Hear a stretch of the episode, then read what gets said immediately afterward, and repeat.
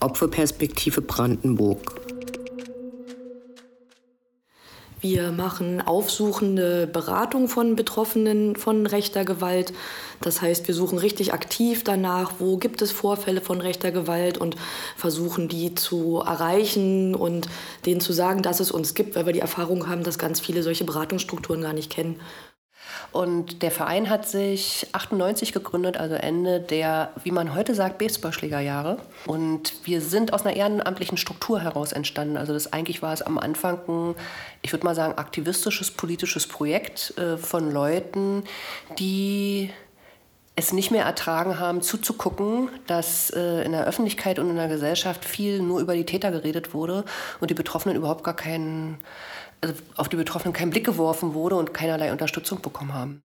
Also dass ich so, wenn ich rück, zurückschaue, so denke, also schon echt krass, was wir uns zugetraut haben. Aber in der Situation war ja eher der Gedanke gewesen, äh, äh, politisch was verändern zu wollen. Und es war der innere Motor und wir haben es gemeinsam gemacht. Also wir waren ja nicht alleine individuell, sondern wir waren mehrere zusammen. Wir haben viel geredet darüber. Wir sind dann mit unseren Privatautos gefahren und haben irgendwie über die Fälle geredet. Wir haben also von Anfang an ganz viele tolle Menschen kennengelernt. Also so Menschen, die attackiert wurden. Wir hatten ja auch immer das große Privileg, viele Menschen kennenzulernen, viele Lebensentwürfe kennenzulernen, viele Lebensrealitäten in Brandenburg kennenzulernen. Und das war schon auch immer total toll. Also neben der Schwere und neben der, und wir haben also bestimmt krass viele Fehler gemacht. Keine Frage. Aber wir hatten immer ein gutes Zusammengehörigkeitsgefühl, um uns gegenseitig zu regulieren wir haben immer darauf geachtet, dass wir uns ein Netzwerk schaffen an Leuten, die professionell sind im Gegensatz zu uns. Also Rechtsanwältinnen, Psychologinnen, andere Beratungsstellen, die schon lange arbeiten, haben wir, haben wir, die haben wir alle genervt und äh, haben äh, sie Löcher ins Bauch gefragt ne? und haben gesagt, ey, wie macht ihr das, wie macht ihr das? Wir haben schnell angefangen, uns Weiterbildungen zu organisieren, die auch Leute für uns ehrenamtlich gemacht haben.